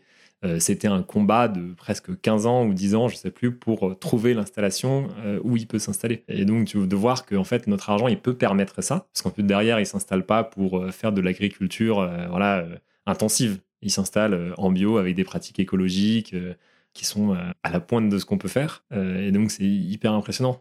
C'est hyper fort comme témoignage. Peut-être du coup, pour parler quand même rentabilité, parce que certains vont se poser la question, c'est quoi la rentabilité de ces placements? Alors, il y, a deux, il y a deux volets qui permettent la rentabilité sur ces placements-là. Le premier, c'est une réduction fiscale. Quand vous investissez sur les foncières comme ça, donc elles sont toutes labellisées ESUS, entreprise solidaire d'utilité sociale, elles permettent de réduire 25% du montant investi de vos impôts. Donc ça permet déjà une, belle rentabilité. Il y a un- on est obligé du coup de les conserver euh, 7 ans avant de les revendre pour pouvoir bénéficier du coup de cet avantage fiscal-là. Et puis euh, certaines, dont Vie euh, dont je parlais, réévaluent aussi le prix des parts. Donc en fait en fonction de, de l'actif de la foncière, euh, le prix peut être réévalué. Donc typiquement si les terres agricoles prennent de la valeur, et ben, du coup la part de la foncière prend de la valeur. Donc a- on peut potentiellement faire une plus-value aussi en revenant ces parts à la fin. En termes de rendement, ça donne quoi? En termes de rendement, en fait, avec la, la réduction fiscale de 25% au début et puis après la réévaluation des prix des terres agricoles entre allez, 2 et 3% par an, on arrive en gros à la fin, euh, au bout de 7 ans, à un rendement équivalent à, alors net d'impôt, après euh, 5% par an. Ça va dépendre de l'imposition, etc. Mais en gros, c'est l'ordre de grandeur. Donc, c'est quand même pas mal pour un bel investissement à impact d'avoir un rendement annuel de 5% net Exactement. d'impôt. Ouais, alors bien sûr, c'est non garanti, etc. Je mets toutes les conditions euh, Mm. qui vont bien autour, mais euh, oui, oui, c'est quand même un, un bel investissement, ouais, complètement. Comme c'est des actifs qui sont quand même tangibles, c'est de la terre agricole, Mm. euh, ça permet un peu aussi voilà, de baisser un peu son risque. Il y a moins de, il y a quasiment pas de volatilité en fait sur les, sur les terres agricoles vu que c'est un marché qui est encadré. Donc ça permet voilà, de diversifier sur un profil un peu en prenant beaucoup moins de risques. Est-ce que tu as d'autres solutions? Ouais, plein. Euh, non, après, voilà, euh, dans l'immobilier, aujourd'hui, un, un des, un des grands chantiers de la transition écologique en France, ça va être l'immobilier. Euh, on en entend beaucoup parler avec euh, voilà, les, interdictions de location pour les, les, passoires thermiques. Euh, mais effectivement, que ça soit en direct, donc voilà, en achetant des passoires thermiques, en les rénovant et en les remettant en location, c'est toujours une, voilà, une bonne action de fait. Mais même avant ça, pour ceux qui sont propriétaires, rénover votre logement, changer vos fenêtres, changer votre moyen de chauffage, etc. C'est un très bon investissement pour vous et pour la planète.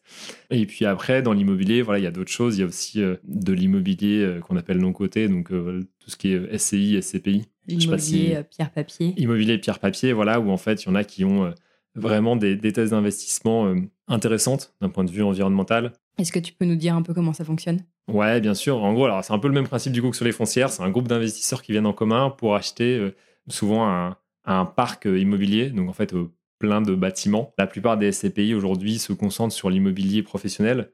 Donc ça peut être des bureaux, ça peut être des bâtiments logistiques, des cliniques privées, de, voilà, des choses comme ça, des EHPAD, euh, plein de choses différentes. Et à chaque fois, voilà, euh, de l'immobilier professionnel, donc loué à des entreprises. Et il y en a une euh, que j'aime bien citer, qui s'appelle Kianeos.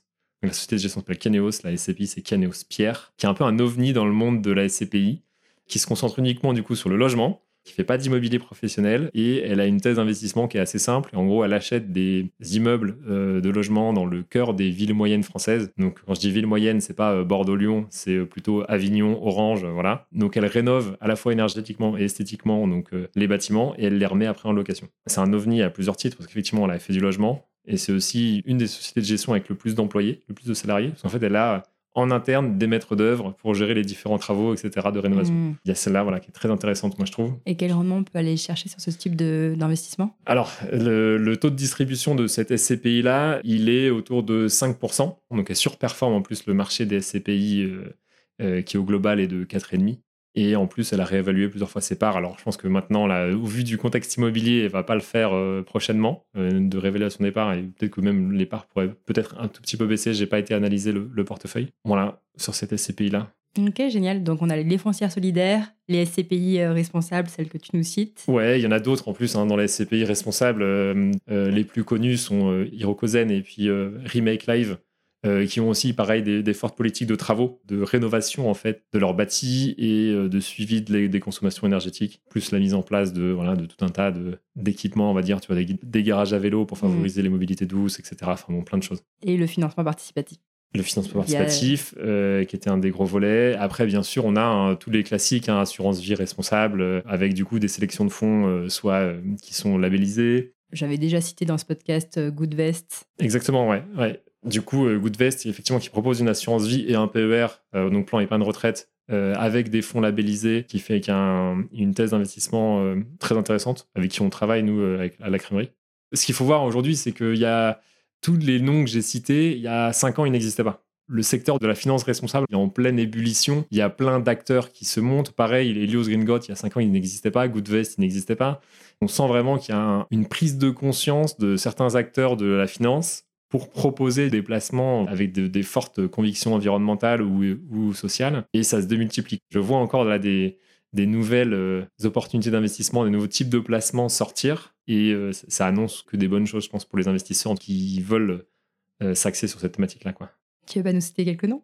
Et si on peut citer quelques nouveaux, donc en citant quelques nouveaux, bah, il y a typiquement euh, Green euh, qui a annoncé qu'ils allaient faire proposer une assurance vie, donc qui devrait sortir là d'ici quelques jours ou quelques semaines. On a sur une thématique complètement différente de la rénovation énergétique un acteur bordelais qui s'appelle Vasco qui vient de se lancer.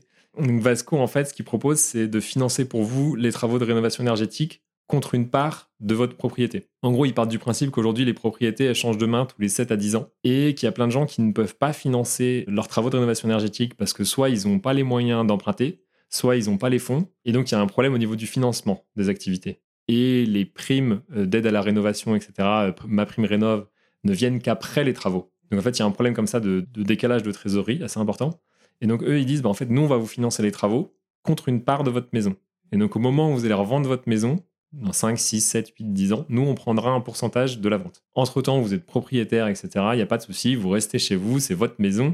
Mais nous, on a juste, on sait qu'à la revente, en gros, on prendra une cote-part de la revente. Donc, c'est un moyen, en fait, de financer comme ça la transition. Et donc, pareil, en fait, sur le même principe que les foncières agricoles, ils font appel aux investisseurs particuliers pour apporter les premiers fonds qui vont servir à faire les premières rénovations énergétiques. Voilà un exemple qui vient de se lancer là. Ils sont lancés officiellement euh, fin 2023. Et puis, euh, il y en a d'autres, mais j'ai plus les noms en tête. Merci pour ces exemples. C'est hyper intéressant de, de voir que c'est tout un mouvement qui est en train de prendre forme. Et euh, effectivement, quand on prend un peu de recul et qu'on voit que toutes les solutions aujourd'hui qui sont des références aujourd'hui dans l'investissement à impact n'existaient pas il y a cinq ans de ça, ça montre à quel point les choses avancent et bougent vite dans le monde de la finance, donc ce qui est plutôt positif. Ouais, clairement. Et après, alors ça pose d'autres soucis parce que du coup, c'est comme ce que je te disais, tu vois, sur les banques, du coup, on est permanent en train de se dire ah, il y a un nouveau truc qui est sorti, est-ce que je dois faire un arbitrage ou pas? Tu mm. vois, c'est ça pose d'autres problèmes d'un point de vue investisseur, mais c'est des, des, bons problèmes qu'on aime, aime, se poser, quoi.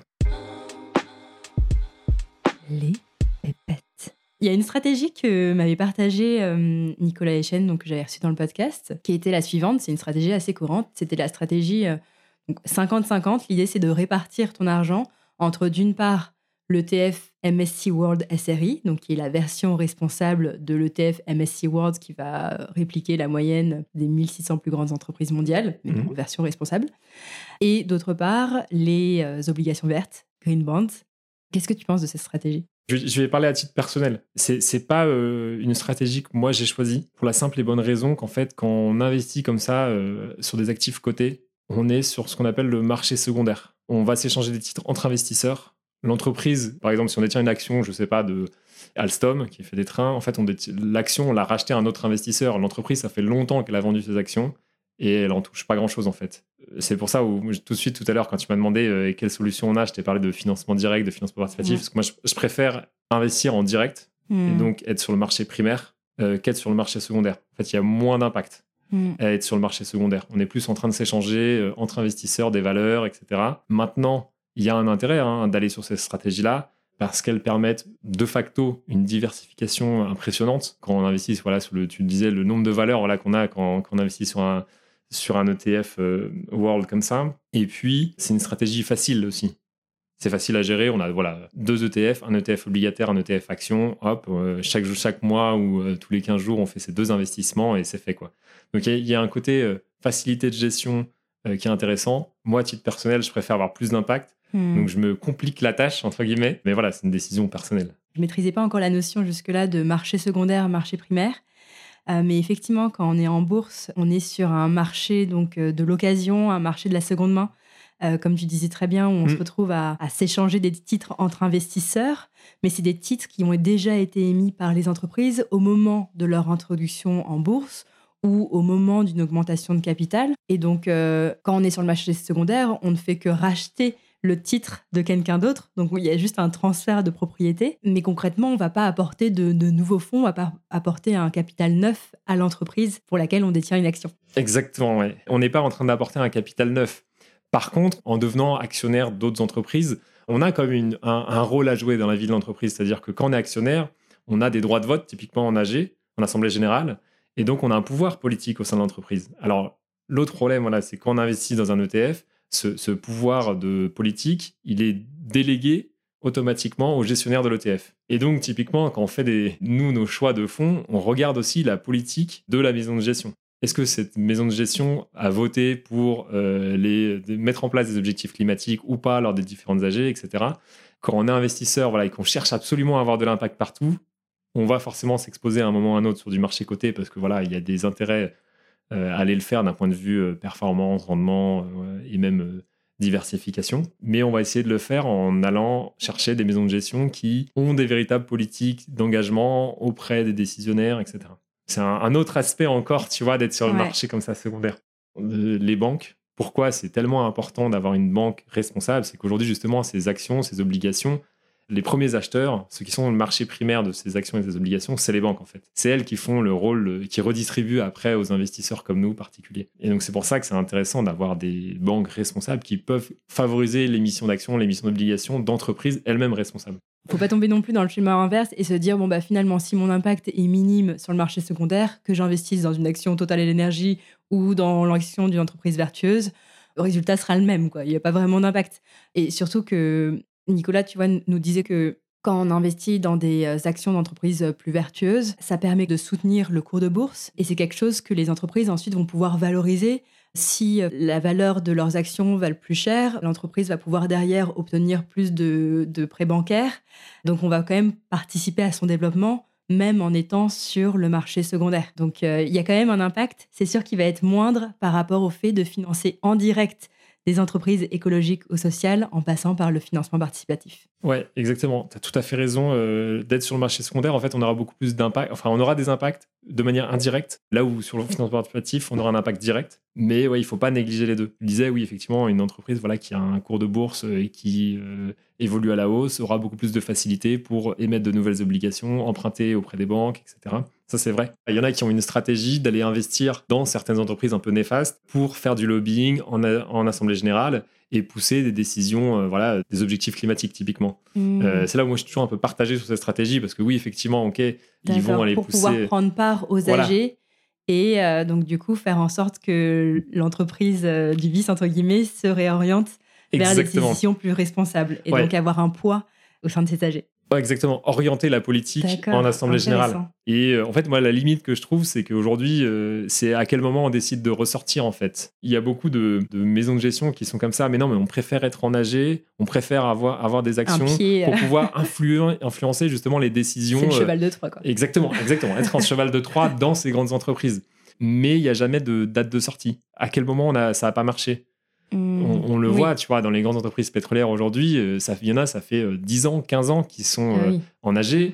Et entre-temps, ils se rendent compte qu'ils se sont enrichis personnellement. Ils se disent, bah, c'était pas mal voilà, comme action politique. C'était très, c'était très rémunérateur. Ils ont touché des très beaux dividendes. voilà, c'est très bien. mais la politique de l'entreprise, est-ce qu'elle a évolué suffisamment au regard des enjeux d'aujourd'hui? Moi, je considère que non, mais peut-être que eux aussi, tu vois, c'est là où il y a un peu pas mal de débats aussi. Euh, mais ils ont jamais vraiment de, fenêtre de sortie, tu vois. Ils se disent pas, bah, en fait, si en 2025, euh, l'entreprise, elle est pas là au niveau émission de CO2, on sort. C'est jamais clair comme ça. Trop rarement, en tout cas. Qu'est-ce qui t'aide, toi, à faire passer euh, tes convictions avant ton enrichissement personnel? Je sais pas si je fais passer mes convictions avant mon enrichissement personnel. Je me suis jamais posé la question comme ça. En fait, je suis fondamentalement convaincu qu'investir dans des entreprises qui font pas partie du monde de demain est une erreur aujourd'hui. Toutes mes stratégies d'investissement sont plutôt long terme. J'investis pour les 15-20 prochaines années. Et le problème, c'est que si on regarde aujourd'hui, donc si on dit dans 20 ans, on est en 2044, l'horizon 2050, c'est que 6 ans après. Et en fait, le risque d'investir aujourd'hui dans une compagnie qui ne prend pas la bonne direction, il est trop grand. Le risque d'actifs échoués, en gros, de dire, euh, bah aujourd'hui, typiquement, voilà, on prend euh, Total Energy qui a plein de puits de pétrole, euh, qui a plein de forages. Si demain, il y a une décision qui est prise au niveau national ou international de dire, en fait, on arrête complètement le pétrole, Total Energy, 80 ou 90% de sa valeur, c'est zéro. Mon action qui valait 100, elle vaut peut-être plus que 10. Et donc, OK, pendant 5 ans ou 10 ans, j'ai touché des super dividendes, mais en fait, je ne me suis pas du tout enrichi parce qu'à la fin, mon actif, il est complètement échoué je me dis qu'en investissant moi dans les entreprises qui feront le monde de demain, potentiellement, euh, c'est elles qui vont être mieux valorisées dans 20 ans. Quoi. Hmm. Donc je ne sais pas si je fais passer mon, mon enrichissement au second plan. Je, pense quand même à la valorisation financière de ces entreprises plus vertueuses en se disant qu'elles seront là, elles. Ouais, voilà, c'est une conviction en me disant qu'elles, elles vont passer le hmm. cut de la transition, tandis que d'autres ne le feront pas. quoi. Disons que cette façon de voir les choses long terme, elle permet aujourd'hui euh, aussi d'être euh, aligné avec toi-même et avec tes valeurs. Euh, donc ça a du bon de pouvoir euh, le, voir comme ça. Et ces valeurs-là, tu vas pouvoir aujourd'hui continuer à les véhiculer à travers la crèmerie, donc que mm. tu as euh, lancé là récemment avec Maël Caravaca. Est-ce que tu peux nous raconter un peu comment s'est faite cette association et quelles sont vos ambitions derrière ce projet? Il y a une personne qu'on n'a pas citée euh, jusqu'à présent dans ce podcast, Jean-Marc. Exactement. Jean-Marc, qu'on embrasse.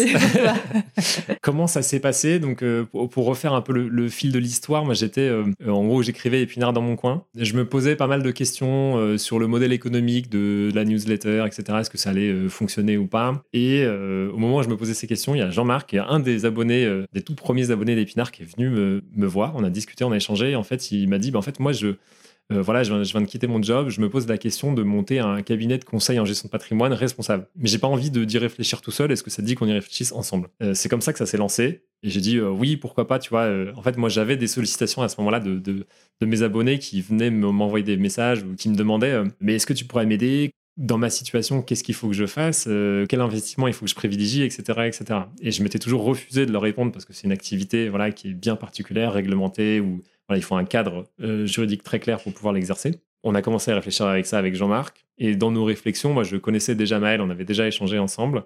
Comme Jean-Marc et moi, on était tous les deux débutants dans ce milieu-là, on s'est dit, mais en fait, est-ce que euh, pour les cas un peu compliqués, euh, qu'on ne saurait pas forcément gérer, euh, ça serait cool de pouvoir les proposer, par exemple, à Maël, qui, elle, fait ça depuis longtemps et c'est son métier depuis toujours. Et donc, on a commencé à discuter avec Maël. Et c'est avéré qu'elle, elle était, du coup, elle avait monté son cabinet il y a 4 ans. Elle était toute seule. Et en fait, elle s'est dit, j'ai envie d'aller plus loin que ce que je peux faire toute seule. Et on a commencé à réfléchir, mais si on s'associait tous les trois, qu'est-ce que ça donnerait, qu'est-ce qu'on pourrait faire? On s'est bien entendu, on s'est retrouvé dans pas mal de, valeurs, à la fois en termes de vision d'entreprise, à la fois en termes de vision de ce que doit être l'investissement responsable. Et donc on s'est dit, OK, Banco, on s'associe, on monte un cabinet à trois ensemble comme ça, où en fait c'est même plus qu'un cabinet de conseil en gestion de patrimoine, parce qu'en fait on a une partie média, on a tous les deux, moi et Maël, nos newsletters, euh, on est aussi pas mal présent sur les réseaux, Maël sur Instagram, moi sur LinkedIn. On veut proposer quelque chose de plus grand avec une partie média pour informer voilà, les gens sur la finance responsable, une partie formation aussi pour les gens qui voudraient apprendre à faire par eux-mêmes, comme moi je l'ai fait au départ, et puis une partie effectivement pour ceux qui n'ont pas le temps ou pas l'envie de s'en occuper de conseil en gestion de patrimoine. Mm. C'est un peu ça le projet, voilà, trois pôles, un peu voilà, média, formation et puis euh, conseil. Super, mais en tout cas je trouve ça une, une superbe idée de pouvoir unir vos forces pour aller euh, plus loin, plus vite euh, et pour continuer à démocratiser euh, les solutions d'investissement responsables et nous aider à, remettre de la conscience dans la façon de gérer notre épargne. Une question un peu poil à gratter que j'avais. Vas-y. tu as sûrement pas aimé. Il me semble que pour la crèmerie, donc ce cabinet que vous venez de lancer, vous vous rémunérez selon un principe de rétrocommission. C'est-à-dire que vous percevez des commissions sur les solutions d'investissement que vous recommandez à vos clients vous avez choisi ce modèle-là plutôt qu'un modèle 100% honoraire où euh, vous auriez pu être payé uniquement au conseil. Hmm. Donc euh, votre rémunération, elle ne dépendrait pas des solutions que vous recommandez. Pourquoi vous avez fait ce choix-là? Alors en fait, on fait les deux. On a un modèle un peu hybride euh, aujourd'hui. Et effectivement, il y, a, ces deux modèles existent, soit donc 100% honoraire, soit en rétrocommission. On fait un peu les deux. C'est-à-dire dans notre parcours aujourd'hui client, tous nos clients passent par une étape qu'on appelle la consultation, qui là est en honoraire. Et donc, les, clients, ils payent 150 euros pour échanger euh, pendant un peu plus de 45 minutes avec nous. On euh, voit leur situation, on leur construit, on construit ensemble un plan d'investissement et à la fin, ils ont le livrable. La plupart du temps, ils sont autonomes pour passer à l'action. Et donc, nous, on n'a pas de rétrocommission à ce moment-là. Et après, par contre, pour d'autres clients où voilà, ils ont un patrimoine un peu plus développé, c'est un peu plus structuré, on a besoin de passer plus de temps. Là, effectivement, on fait voilà, un audit patrimonial, euh, d'autres rendez-vous ensuite pour valider la stratégie et on a des rétrocommissions effectivement sur, les placements qu'on propose. Pourquoi on a fait ce choix-là? Pour pouvoir en fait justement démocratiser un peu l'investissement. Aujourd'hui, l'investissement, le, modèle 100% honoraire, ça reste quand même relativement cher. Les gens n'ont pas forcément les moyens, euh, ou en tout cas l'envie de sortir comme ça un, un honoraire dès le départ. Mais on, on ne s'interdit pas de proposer les deux. En fait, moi, j'aimerais bien être capable de proposer à nos clients un modèle ou l'autre dire en fait tu viens nous voir et tu veux fonctionner 100% d'honoraire, moi j'ai pas de problème, voilà, c'est voilà, c'est ça sera tant. Et puis si tu n'as pas envie de payer cette facture là, ben, on a aussi un modèle en rétrocommission et voilà euh, voilà comment ça va fonctionner. J'aimerais bien pouvoir proposer les deux en fait. En tant qu'épargnant, on est plus gagnant sur un modèle 100% honoraire que sur un modèle de rétrocommission, ça s'est prouvé euh, euh, et c'est bah aussi pour ça que tous les, les pays anglo-saxons aujourd'hui se sont mis au modèle 100% honoraire parce que les investisseurs se sont bien rendus compte qu'en bout de ligne, surtout quand tu es un investisseur long terme, ça reste des frais cachés, donc tu les vois pas, mais euh, finalement tu te retrouves à payer beaucoup plus cher que si tu payais ton conseiller euh, à la valeur de son conseil. Pour détailler un peu, euh, pour que les, auditeurs et les auditrices comprennent bien, le modèle de la rétrocommission, en fait, il est... Alors, il y a une partie où ce que tu appelles frais cachés, mais qui n'est pas forcément vrai, c'est-à-dire que là où historiquement le monde du conseil en gestion de patrimoine, effectivement, s'en est mis plein les poches, c'est qu'il facturait à tous les étages.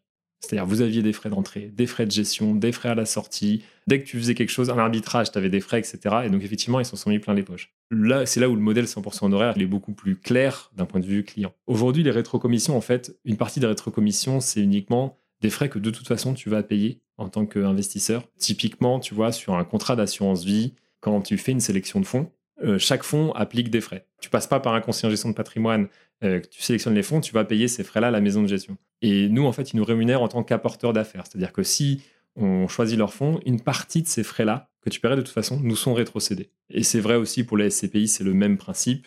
Mais euh, nous, justement, le fait de facturer la première consultation, ça nous permet de proposer des solutions sur lesquelles on ne gagne rien. Les foncières dont je te parlais tout à l'heure, nous, on n'a pas de modèle de rémunération aujourd'hui avec eux parce qu'ils en ont pas. Et du coup, ils sont pas distribués par la plupart des CGP. Nous, on le fait parce qu'on sait que le, modèle est hyper euh, impactant, on va dire. Mais oui, moi, à terme, j'aimerais bien pouvoir dire, en fait, euh, peu importe, moi, tu viens chez moi, tu payes les honoraires si tu veux, tu prends le modèle rétrocommission si tu veux, ça serait vraiment mon modèle idéal. Mmh. Aujourd'hui, opérationnellement, c'est très compliqué à mettre en œuvre. C'est pour ça qu'on ne le fait pas euh, tout de suite. mais d'ici quelques mois, quelques années, je ne sais pas combien de temps il faudra, mais j'aimerais bien pouvoir le faire. Ouais. Sachant que ce qui est intéressant quand un conseiller en gestion de patrimoine va percevoir des rétrocessions sur un modèle 100% honoraire, c'est qu'il va être tenu de reverser les commissions qu'il a perçues aux clients. Donc ça permet quand même beaucoup plus de transparence. Mm. Mais effectivement, si vous pouvez euh, proposer les deux modèles à vos clients, c'est à lui de choisir euh, le modèle qui lui correspond et ça permet à nouveau de, au moins de mettre plus de transparence et que les gens aussi aient beaucoup plus conscience de comment euh, le, système et le conseil financier fonctionnent aujourd'hui. ouais.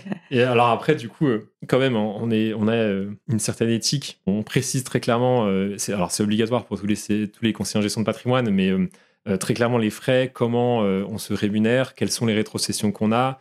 il faut pas hésiter, du coup, c'est un conseil aussi, pareil, que vous veniez à la crèmerie ou ailleurs, à demander, à expliciter comment la personne en face de vous se rémunère avant toute intervention, après, voilà, exactement, à tout moment, demander du coup euh, comment mm. ça se passe. Quoi. Et même sur chaque produit. Et voilà, produit euh, par produit, euh, sur toute la stratégie qu'il va vous proposer, euh, ligne par ligne. si vous voulez voir comment est-ce qu'il se rémunère, il faut lui poser la question. Mm. Il est censé vous le donner, mais il ne faut pas hésiter à lui poser la question. Très bon conseil. Merci Gaël et je souhaite beaucoup de succès à la crèmerie. merci.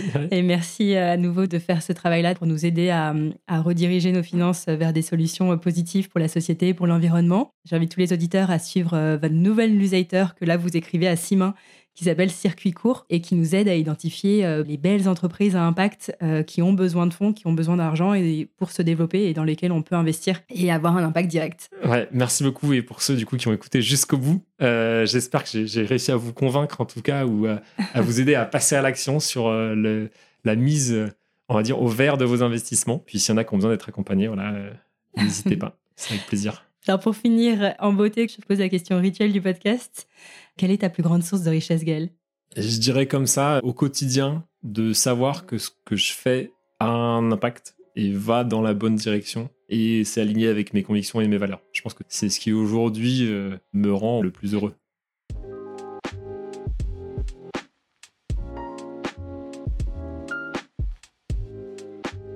Je ne sais pas ce qu'il en est pour vous, mais moi ça me met de bonne humeur d'échanger avec des personnes comme Gaël qui partagent d'aussi belles valeurs et ça me donne envie de faire plus et mieux avec mon argent. Alors parmi les solutions d'investissement que Gaël nous a partagées pour concilier performance et impact, j'ai noté le financement participatif avec la plateforme lita.co, les foncières solidaires, Ferme en Vie et Village Vivant, les SCPI Canéos-Pierre, Hirokozen et Remake Live, l'assurance vie et le PER Goodvest, et l'assurance vie Green Code qui devrait sortir très prochainement. Comme quoi on peut gagner des pépettes en faisant du bien à la planète. Et la bonne nouvelle, c'est qu'il y a de plus en plus de solutions positives pour la société et pour l'environnement qui émergent. Alors si cet échange vous a plu et vous a donné espoir, n'hésitez pas à nous le dire et aussi à partager cet épisode à deux personnes. Si vous pensez là maintenant tout de suite à deux personnes qui partagent les valeurs de Gaël et qui aimeraient utiliser leur argent à bon escient tout en s'enrichissant, envoyez-leur le lien de cet épisode sur WhatsApp, sur Messenger ou par SMS. Ça leur fera plaisir de savoir que vous avez pensé à elles. Et je suis convaincue que le fait de partager des épisodes qui vous ont plu, c'est un excellent moyen d'apporter de la valeur aux personnes qui vous entourent. On pense pas suffisamment à le faire. Moi, la première. Mais ça fait partie des petites actions au quotidien que j'ai envie de faire davantage pour nourrir mes relations et me rendre aussi utile auprès des autres. J'en profite aussi pour remercier Marine qui m'a laissé récemment un commentaire sur Apple Podcast. Marine écrit Passionnant, des discussions très enrichissantes et inspirantes sur ce sujet souvent délicat. Merci à toi Marine pour tes mots et pour ton soutien Je ne sais pas si vous en avez conscience, mais quand vous m'envoyez ce genre de message, que ce soit en privé ou en public, ça peut sembler anodin comme ça, mais ça a un impact énorme sur moi. Ça me redonne de l'énergie pour affronter les embûches qui se mettent en travers de mon chemin pour sortir ces épisodes et vous proposer les conversations les plus enrichissantes possibles. Donc un grand grand merci à celles et ceux qui prennent le temps de le faire. Ça signifie beaucoup pour moi. N'hésitez pas d'ailleurs aussi à écrire à mon invité Gaël. Il sera content de recevoir un message de votre part et ça vous permettra en plus d'agrandir votre réseau. Je trouve que c'est aussi une très bonne façon de créer un premier contact avec une personne qui vous inspire. Donc si vous êtes arrivé jusqu'ici, ne soyez pas timide. Dites-nous ce que vous avez pensé de l'épisode et partagez-le à deux personnes de votre entourage. Sur ce, on se retrouve mardi dans deux semaines pour conclure cette saison 2. Et oui, c'est déjà la fin, mais je reviendrai très vite avec une nouvelle saison. Et d'ici là, je vous souhaite de remettre du sens dans vos finances.